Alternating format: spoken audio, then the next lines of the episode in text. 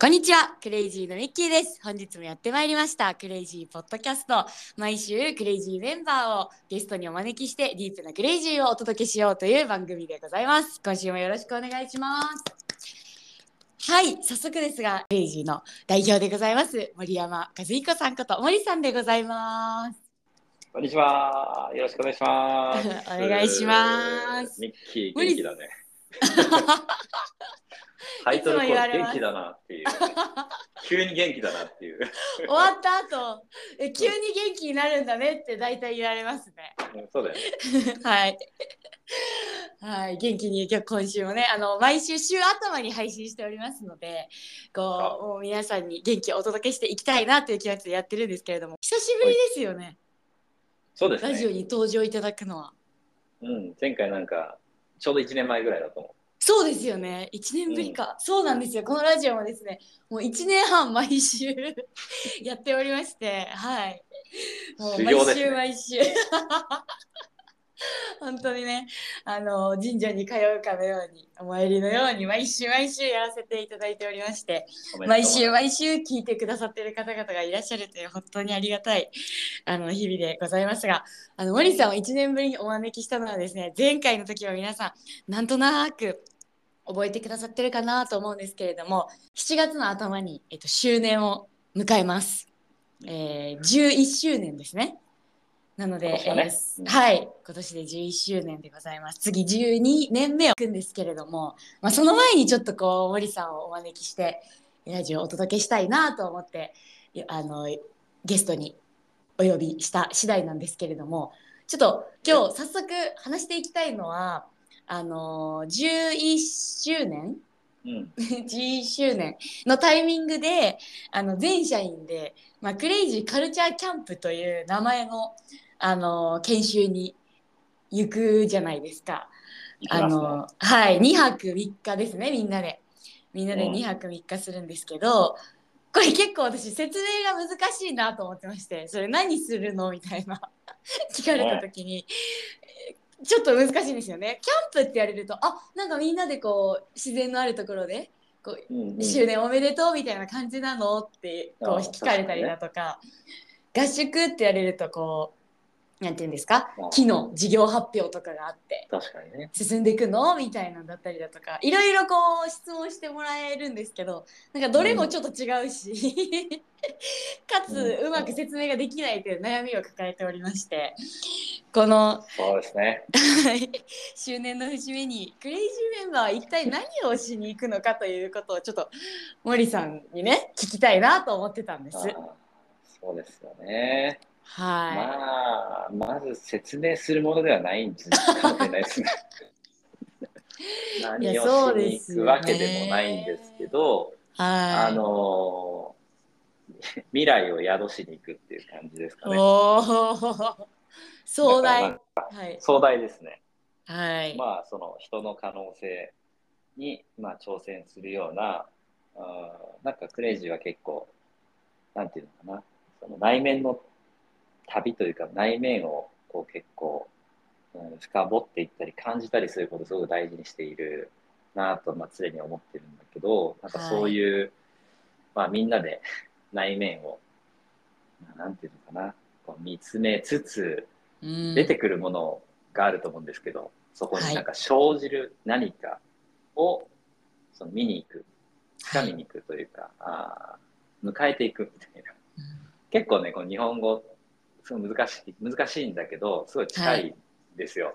例えばなんかはいはい授業発表するってなると、はい。なんかこう、別にあの合宿的に発表するってなると、なんかみんなで、あーなんか色も兼ねてみ、うーん。来期もイェイイェイおーみたいな。ではいその来期も「えいえいお」の中にはもうな決まったストーリーがあってここに向けてみんな行くぞはいみたいな感じだったりするんだけど、はい。あのまあなんていうのかなすごく、まあ、イノベーティブに常にいたいなと思うし、愛って形がないし、まあ、よくわからないからこそ一人一人がなんかこうどういうふうにそこに向き合うかっていうことを自分の人生を通してなんだろうな自分なりにこう見ていくことがすごく大事なビジネスをしてるし大事なカルチャーそういうことを大事にしてるからこそそういうブランドだからこそ、一人一人がなんかそういう、うん、言葉にならない何かにこう向き合いながらはい。あの必ずそのけ研修ではある。研修っていうかなんかレクチャーと体験、はい。なんかね浮かんでくるんですよ。いろんな未来が。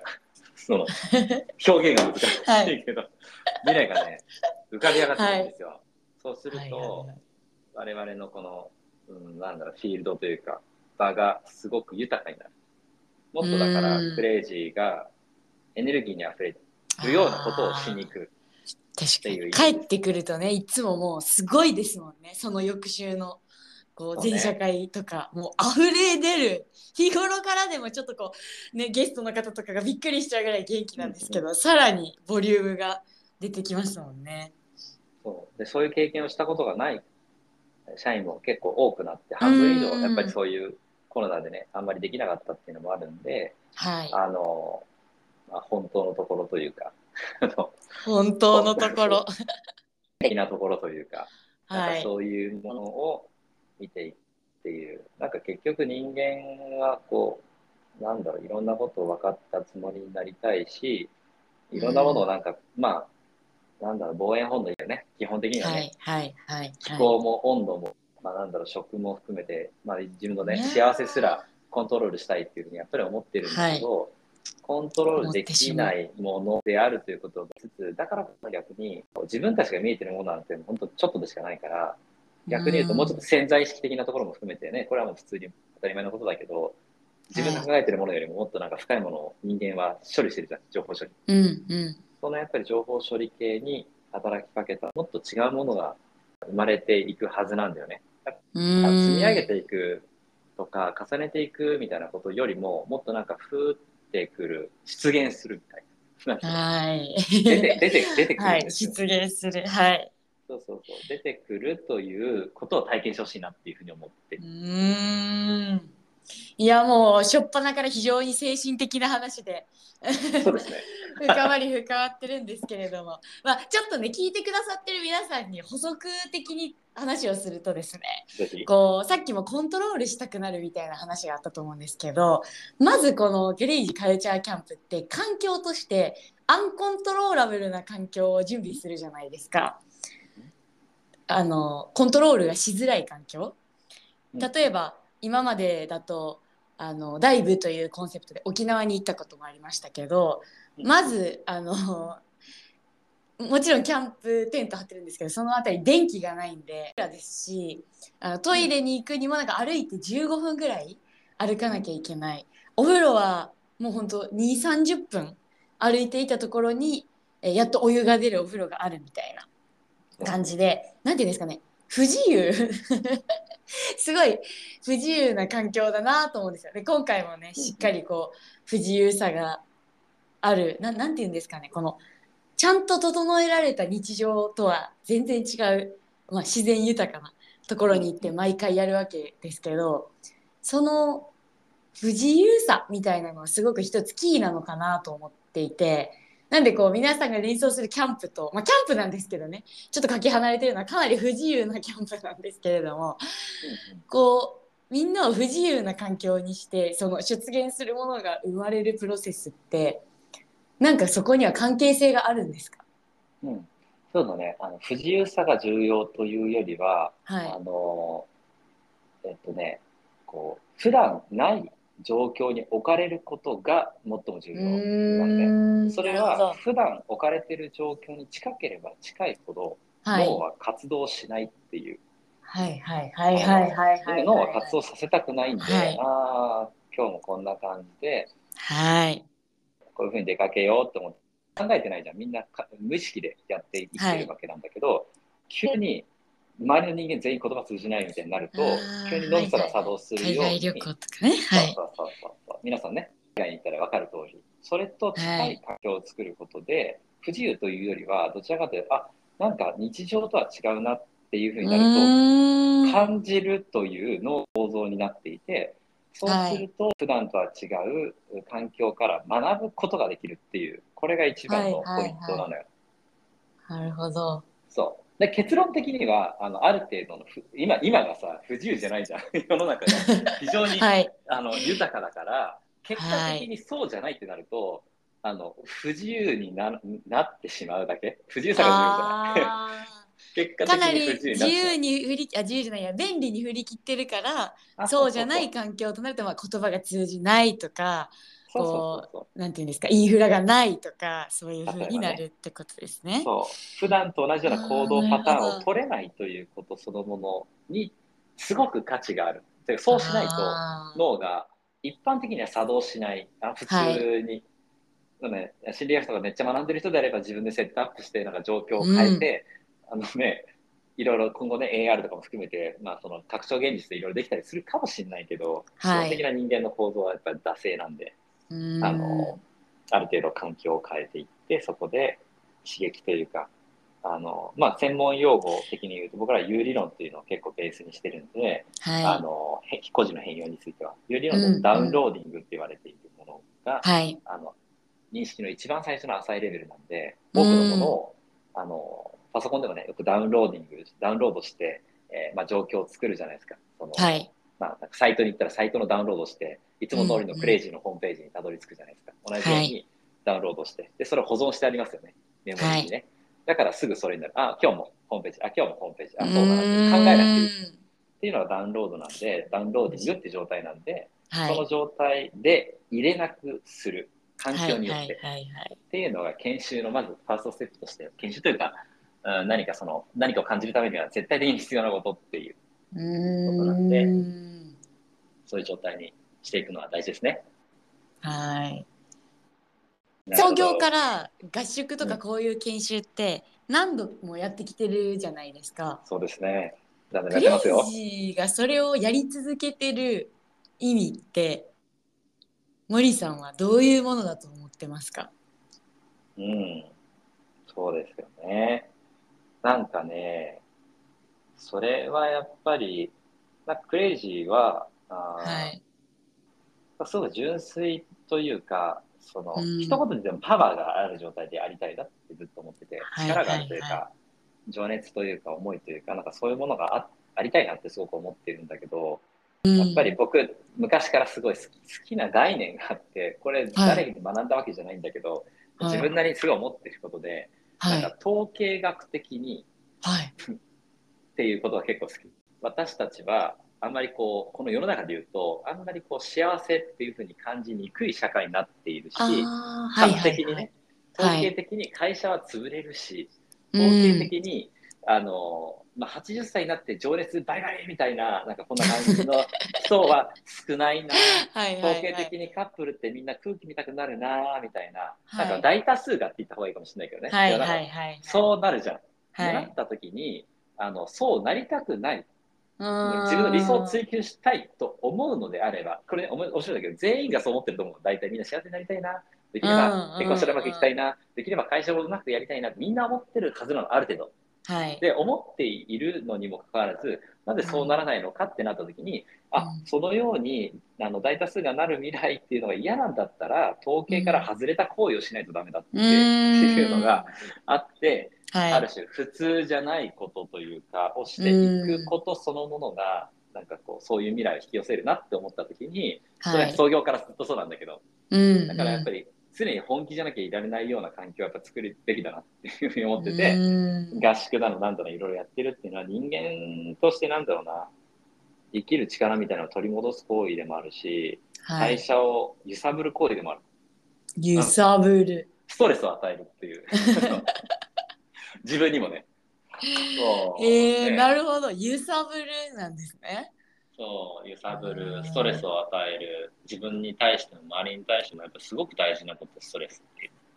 嫌だなっていう。別になんかねみんなみんな行きたいかって言ったら別になんかやりたいかって言ったら心からやりたいですかみたいな。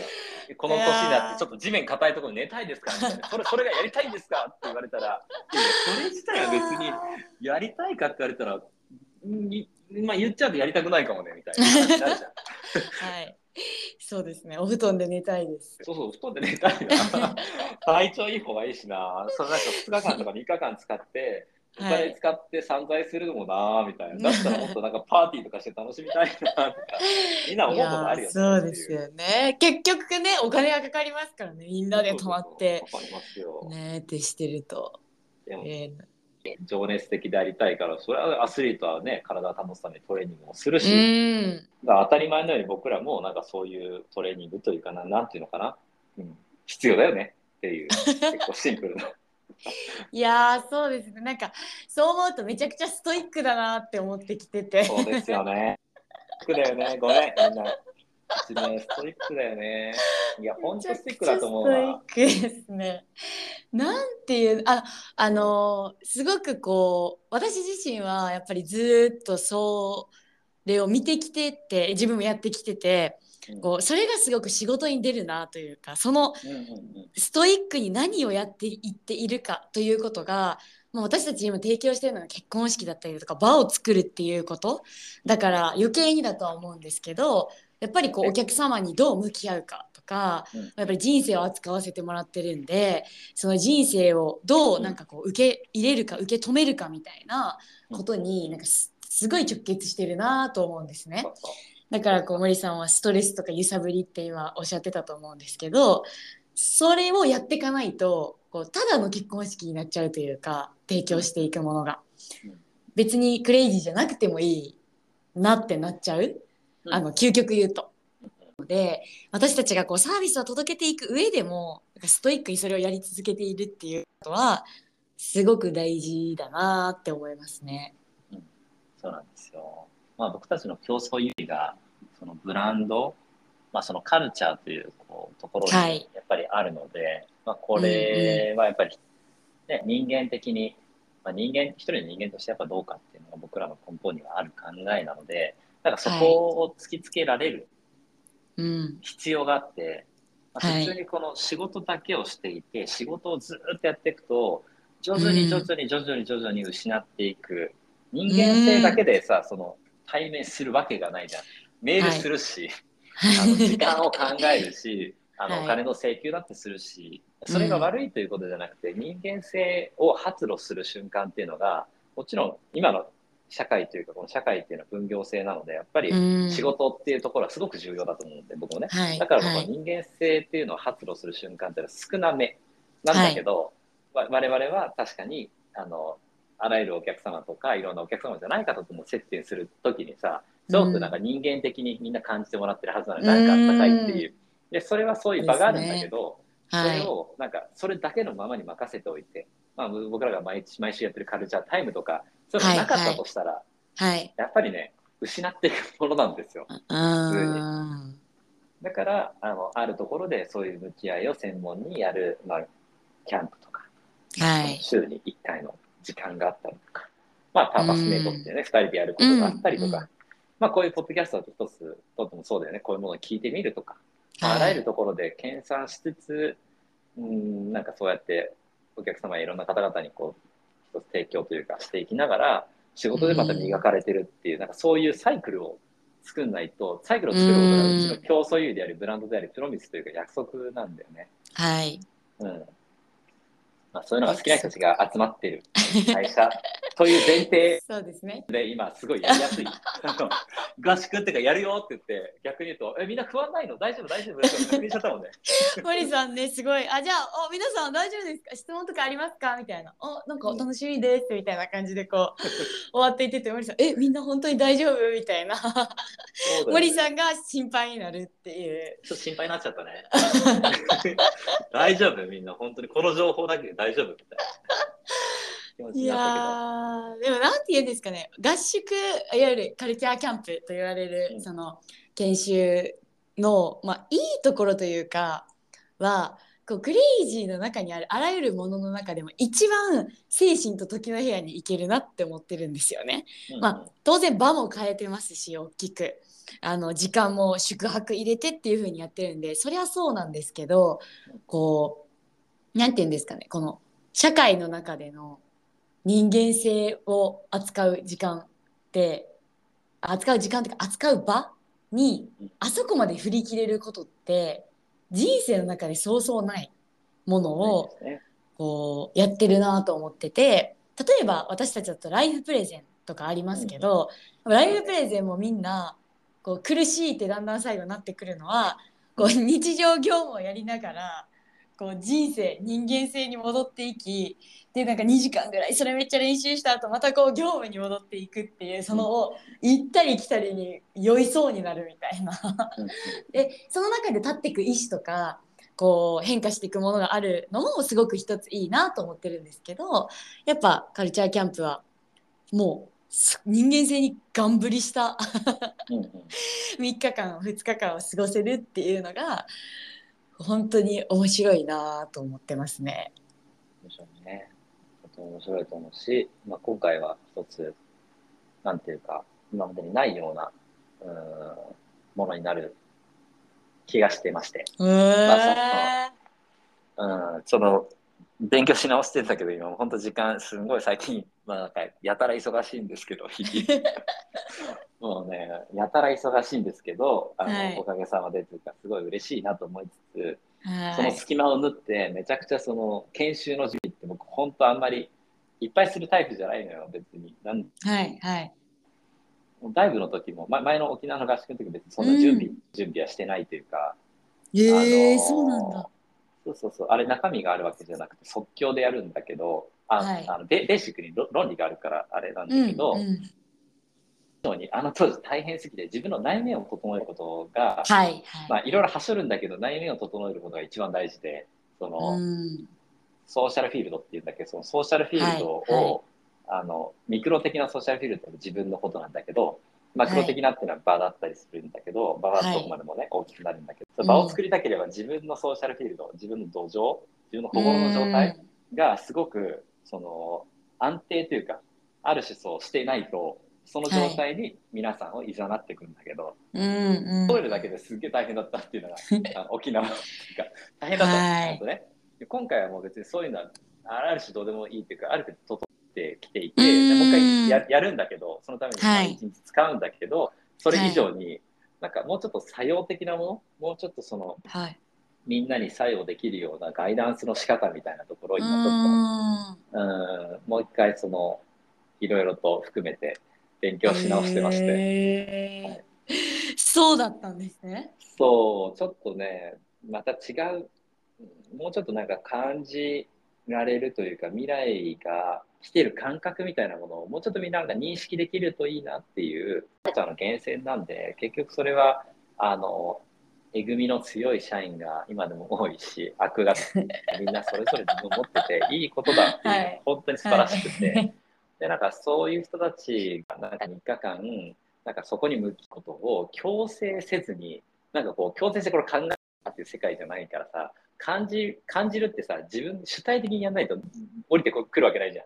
っていう状態に持っていく必要はあるんだけどなんかその、うん、そういう状況になるとやっぱり自分がある程度この覚悟というかなんかこうその情熱っていうのが普通の人たちの何何十倍何百倍ってなるとできないというか、そうならないじゃん。でそれが先週、まあ、カルチャータイムであの毎週集まってるみんなの時間で話したけど情熱っていうもので結局その誰か一人そういう人が僕じゃなくても全然みんなそれぞれ持ってる情熱があってその人さえいれば一人いればその場というものが一気に変わっていく変えていける、まあ、これを小さくやってるのがもちろんプロデューサーだしあのお二人に対してとかねやっぱりなんかそういうことがすごい僕はできる社員がたくさんいるっていうのがすごい大事だなっていうのを思うかな。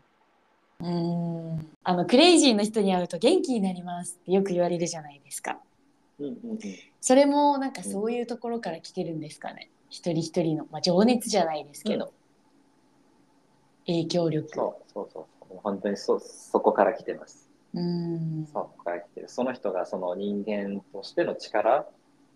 うんなんだろうな。そう人間としての豊かさというかなんか一生懸命さというかそういう純粋性みたいなものってやっぱパワーなんで人に伝わるんだよね。楽しそうな人が周りに楽しそうになるし、はい、そうそうシリアスな人って周りをシリアスにするじゃん。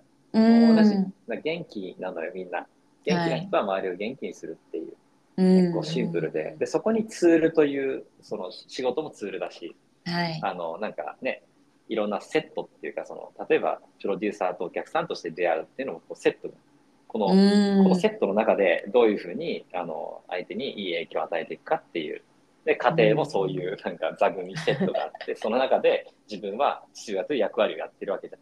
はその中で結局それはツールなわけであってそれが公演の場合だと何百人とかなるかもしれないけど全部同じでどんなところでも自分がどういう自分でどういうところから生きてるかそのソースはい。自分の一番中心にあるこのソースを分かってる人はうん。すごく多いのよね。うんまあ、そのソースの片鱗っていうのをもちろんライフプレゼンテーションっていうプロセスの中ではみんなが掘っていくし、、はいろんなことがあるじゃんみんな。はい。はい。でもまた取り戻していくみたいなこういうことをずっとやってるじゃん。うん。ソースをその情熱源というかそういうものを意識しながらみんな生きてる生きていくことができうていてん。だから誰かに元気を与えられるっていうそういう構造ですね基本的には。みんなが元気を与えられる構造がここで解解明というかあのなんでなんですかねってよく不思議がられますけど。しっかりね 手順を踏んでるってことですね。あもうか完璧に手順がもうめ僕の中で明快なんで 他の会社でやってって言われてもできなくない。あのこういうふうにやればできますよっていうことは一応できなくないんだけど、はい。そのソースとなる人がいないといけなくて、はいはいはい。それやりたいっていう人が一人でもいない。一人いればその周りはそうなれ。るうーん。よくなんかその学生さんで昔からそうなんだけど世界平和を実現したいですとかなんか、ね、人々が愛し合う世界を作りたいですみたいなこととかえ特に多かったのは笑顔になる社会がいいはいってはい。言うのよ、はい。そしたらもう、ね、あのすごくシンプルな答えで、はい。あのあなたは笑顔ですかっていうで笑顔の人と笑顔じゃない人がいて笑顔じゃない人が結構多いんだけど笑顔じゃない人は過去の自分を救いたいっていう結構シビアな話で言うとそういう話になる自分を救うためにあの笑顔の世界。自分が笑顔じゃないからかっこそれは気づいてるようで気づいてないんだけど笑顔じゃなうん。いみんな笑顔じゃないって言ってるんだけど自分が笑顔じゃないっていう曲的には。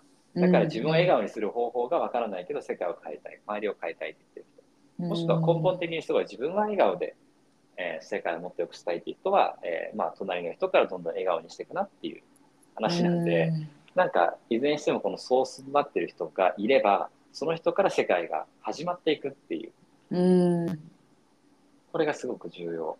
世界を始めれる人を作れればここじゃなくても他者でもどこでもそうなれる。うんうんうん。うん。いやーそうですよね。なんかクレイジーは場でしかないっていうのたまに話があると思うんですけどなんかクレイジーにいるからクレイジーの誰々だからこうなれるとかこうなんじゃなくてこうその人がそれを始めてるからそうしているからそうであるなんかその場がそうなるというだけだみたいな話がまさにそれだなと思いましたね。そうなんですよだから本当に免許改伝でうち例えば卒業して、はいや本当に免許改伝みたいないやあなたはあなたから世界始まりますねっていう人ってあうんうんのそんなにもちろんすごいたくさんいるわけじゃないんだけどもっとね増やせればいいなと思ってるんだけど、その人から世界始めれるかどうかっていうことにかかってるよね。うーんその人から世界を始められるかどうか。はい。その人から喋ってる理想でいられるかっていう、はい。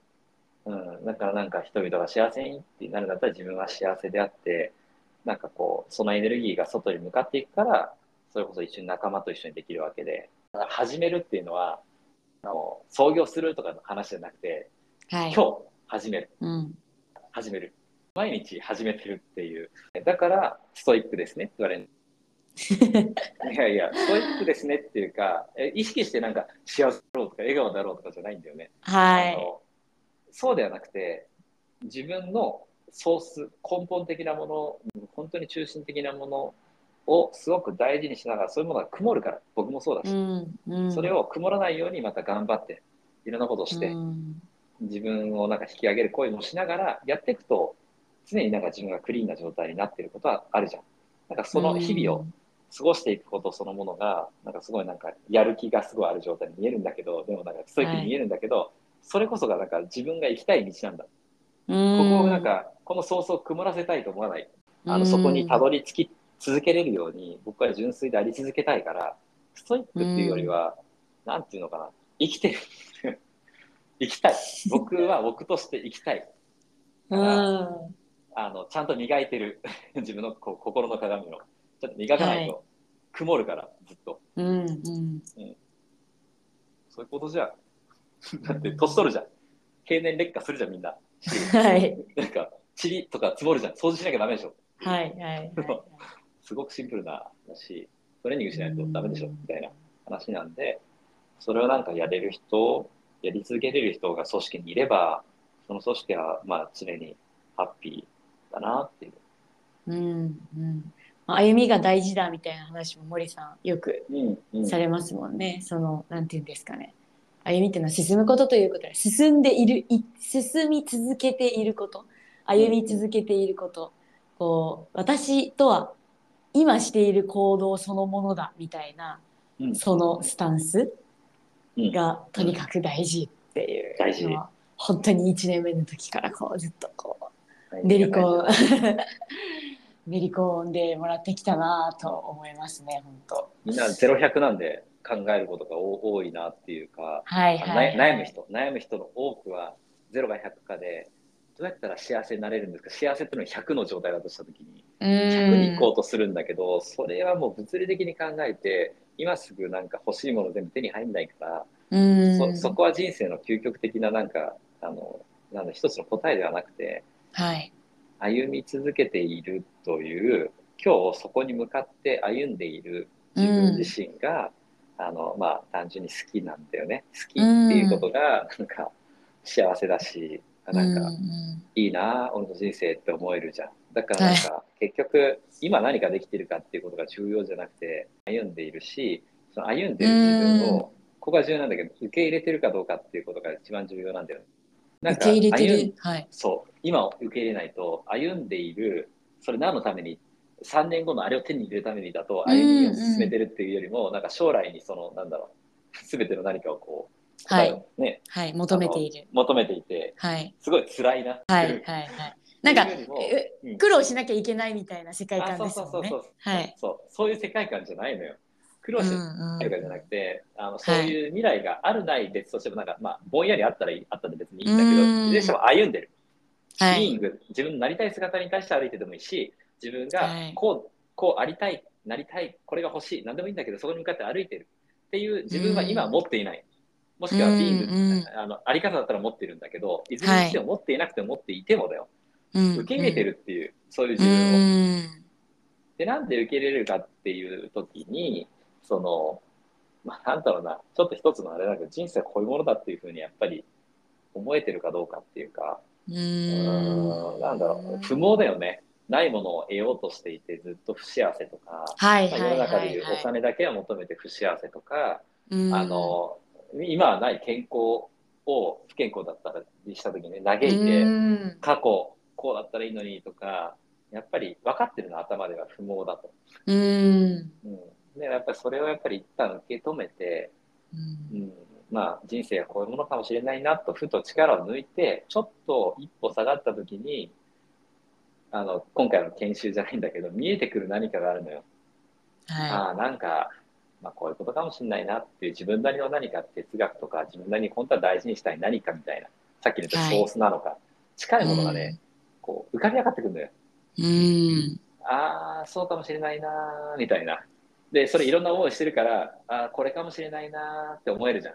うんそれを掴んだ時にあこういうことがもしかしたら幸せなのかもっていう経験を、まあ、クレイジーの社員は他の、まあ、場所に比較すると比較的そういうものを得やすい環境だし出てきているので、お客さんにもなんかそういうものを手に入れていただけるようなサポはいができるんじゃないかな。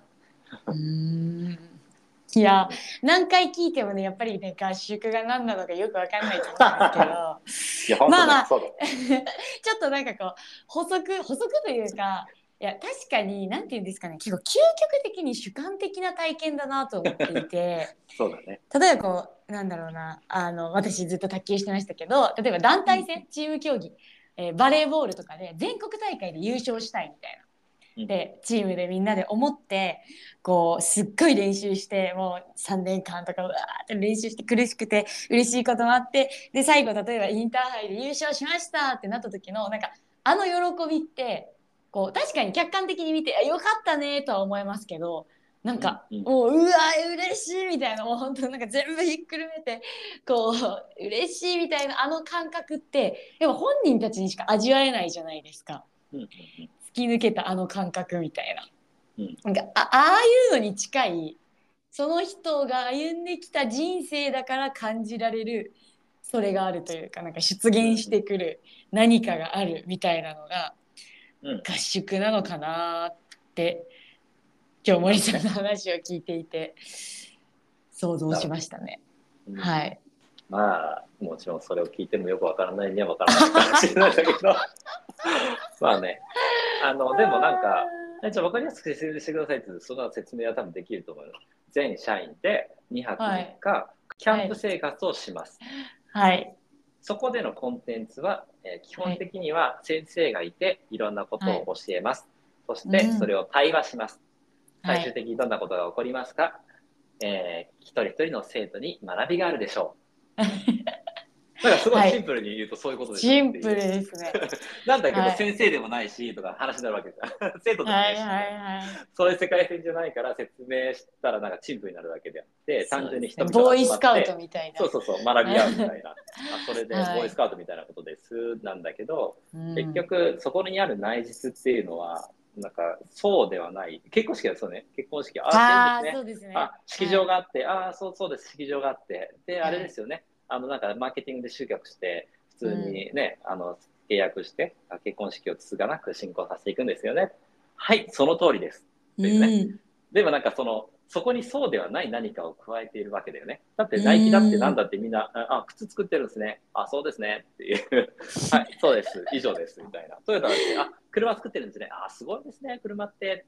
以上です。みたいな。はい。なんかそこには人間の理解したいっていう気持ちはもちろんすごく重要なんだけど、うん。根本的に理解したいっていう、理解が知りたいっていうのは、その人のもっと複雑な内面を知りたいっていうことでしかないし、うんこのポッドキャストを聞いてる人は、そのクレイジーの複雑な内面を知りたいっていうもんじゃない限り、こんな、あの、ディープな、なんていうのかな、毎週毎週。すごいすごい 隅っこにある迷路みたいなところにたどり着かないじゃん。でも、その、なんだろうな、この会社が何をやってるかっていうこと、この迷路の端っこの端っこまで、なんか見てみて、初めて、ああ、こことあそこがつながってこうなんだ、うわ、これ誰も知らないだろうな、みたいな。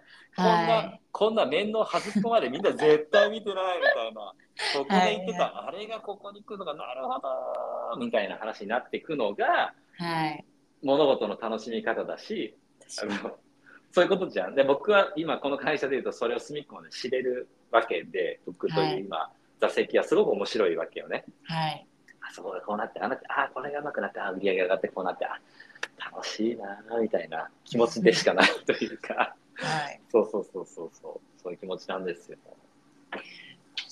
いや、あの謎に包まれた。謎こそ謎。に包まれた合宿ですね。本当改めて。そうね、謎こそが価値なんですよ。なんか、やっぱり昨今ですね、もう本当に透明性みたいなこと言われてすぎるし、はい。あの、なんていうの？企業の説明責任？みたいな、うん。なんていうの？そういうことが言われすぎていて、だからみんな分かりやすいものでしか提供できないっていうか、うん。だってさ、価値ってさ、主観的でしょ？みんなね、絶対これね、ま間違ってて、価値というものを、はい。価値は主観的なものなの。これすごい分かりやすくていい。価値は感じるものだから。ななんだけど、この価値というものを、例えば、企業価値っていうと、その、あ企業の時価総額みたいなことになるわけよ。ーはい。急に。うんそれ違うでしょ？違うでしょ？完全に違うんだけど、うんお金的な数値で理解しようとするのね。価値がある、ないみたいなことと、お金が結構近くなってきちゃってるの、今。客観的価値はどうですかっていう、客観的価値っておかしくないですかみたいな。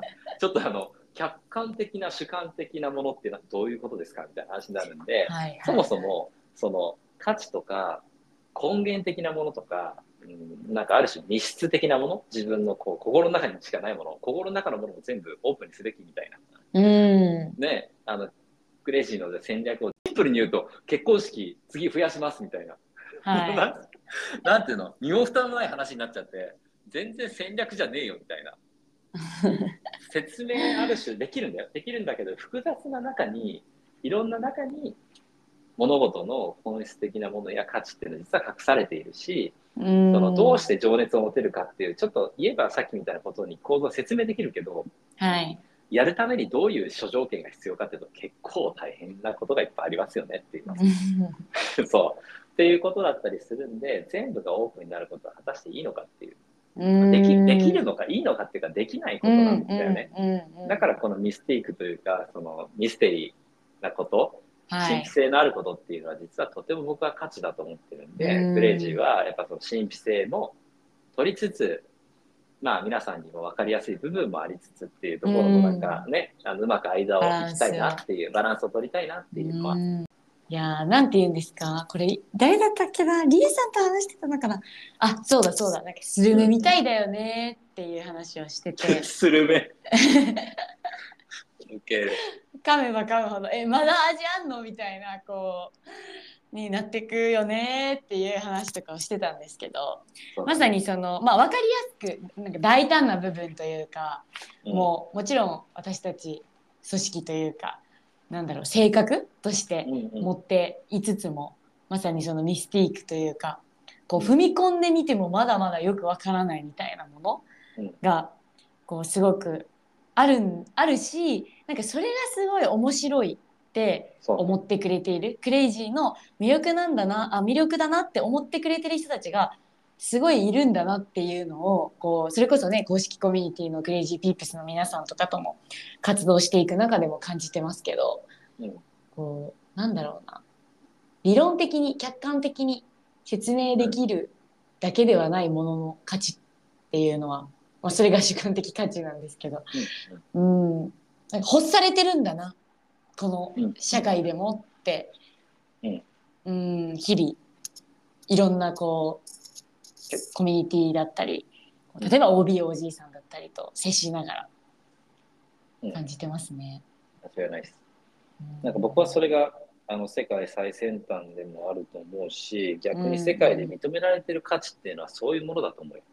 もっとうんアーティスティックでありはい。説明できるものではないうんうん。ものが世界で本当に称賛され認められるものである、えーうん。それとは別に、えー経済的な価値付与されているものっていうのは別にそれとは別にある。別にね、はい。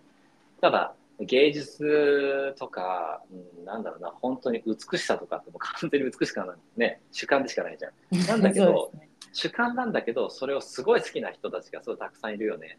うん。だからなんかデザインとかなんかそのクリエイティブってそういうものでもあるなって思って僕やっぱそれがすごい好きだからうん。やっぱり建物ももちろんクリエイティブしてるけどもうんなんか組織もクリエイティブしてるというか会社というものもなんか造形してる、うん、イメージで作ってる部分もあるんでうんなんか会社のソーシャルフィールドだからなんかどういう目的でその場所を運営するかとか、その場所で社員がどういう気持ちになってるかとかっていうのもとても重要だし、建物にも影響を受けるし建物にも影響を与えるからはい。あのそれができるっていうのが僕の中のなんかすごいなんか希望なんだよね。あの建物を作れる人たちはいる。すごいデザイナー、有名なデザイナーが。でも本当に体験を作れる人が果たしているのかと。うん。そこにいる人が本当にその体験を心から信じているか。というよりはそれそのものに慣れてるかっていう。今祝いはそれそのものになってると思うんだよ、うん僕は社員もそれそのものになってるし新郎新婦さんもそれそのもの祝いそのものになってるんだよね実は。っていうなんかことだからみんな、まあ、ソーシャルフィールドの話になるとすごい感動したりちょっとなんか違う空気になっちゃったりするじゃん。っはい。ていうのを建物を作るだけだとできない。うん。やっぱりそこに体験があって、まあなんだろうな、うん、空間のね、コンテンツも人空間コンテンツっていう話は僕最近してると思うんだけど、はい。それがあって初めて素晴らしい、うんうん。体験がね、提供できる、クレイジーらしい体験ができると。これは世界的に見ても社会的に見てもすごい競争力だと思ってるんで、いろんな使い方があるなと思ってて、僕はあの、すごく楽しみなわけ。これから祝いだけじゃなくて、次の店舗の展開もそうだし、いろんなやり方をね、考えてるじゃん、僕たちうも。同じものを応用しようと思ってる。基本はこのベーシックなテクノロジーを。ね、まだまだ社会に必要とされてるんで、いやーまあこれからじゃないですか。これからですよね。やっと出番ですかねっていう感じはしますけれども、はい、もうどう生きていったらいいかわからない時代に突入していきてますから、ね、ねえ。やっぱりその。答えまあ分かりやすくビジネスってこれがいいですよ。これが便利ですよ。これが答えですよっていうのをある種提示して、まあ、ちょっと悪い言い方に聞こえちゃうかもしれないですけどそれにこう、まあ、ある種依存してもらうことでしっかり売り上げが上がっていくっていう、基本的に答えが欲しいっていう生き物ですから人間は。こうっていう構造の中からもうすっごい多様化していったりだとか、まあ、社会が成熟しきっていってる中でなかなかその多くの大多数の人が依存できる答えはなくなっていってるなと思った時になんかそこに対して自分の答えというか自分のが人間としてどう生きていくかっていうことの見出し方のガイドみたいなことはクレイジーはすごくやっていけるんじゃないかなと個人的には考えてますね。そうだね。うん、できると思います。そういう機会とね、まあ、勇気を提供するっていうそうですね。一つ自分。たちのね、パーパスになってるんで、うん、まずはね、それを社員、仲間から無償でやりつつ、それが広がる仕組みでも今あるので、うん、ね、広がる構造にどんどん分離していきたいなっていうのはありつつ、はい。12期目も頑張っていきたいと思ってます。そうですね。はい。まずはね、あの自分たちも磨いていこうということで合宿に行ってまいりますが、そうですね。時間もね、いい時間になってまいりましたので、最後.じゃあ森さんに12期目に差し当たっての一言をいただいてもよろしいでしょうか？頑張ります。いやいや、あの、シンプルまね、もうね、発表することが結構たくさんこれから出ていて、社内的にも、はい。まあ、社外にももちろんどんどん発表できるなと思ってるんですけど、うんうんあの、続々いろんなものが発表されて、まあ、社内はね、疲れないかなって思って、逆に、またこれ、また、またこれ、またこれみたいになるとさ、あれだなと思って、いや、発表することいっぱいあるんだよ、みたいな、はい楽しいこといっぱいだよ、みたいな。で、まあ、ね、続々できるような、えーまあ、会社でありたいっていうのを込めて、そういうふうに続々クレイジーしてますけど、ねはい。あの、聞いてくださってる、あの、皆さんにもそういうものがなんか届くように頑張っていきたいと思っております。一緒に楽しんでもらえたら、本当に、本当に夢しかないところまでやっとまた戻ってきたなっていう そうだね。気持ちでございますので、一緒にクレイジー楽しみ尽くせてもらえたら嬉しいなと思っております。ランチもね、再開しましたんでね、ぜ。ひこう皆さんにも遊びに来てもらえると嬉しいなと思いつつ、改めまして、えー、11年目、本当にありがとうございましたありがとう。ございました。12年目もどうぞよろしくお願いいたします。それでは皆さんまた来週もお会いしましょう。今週もありがとうございました。さようなら。さよなら。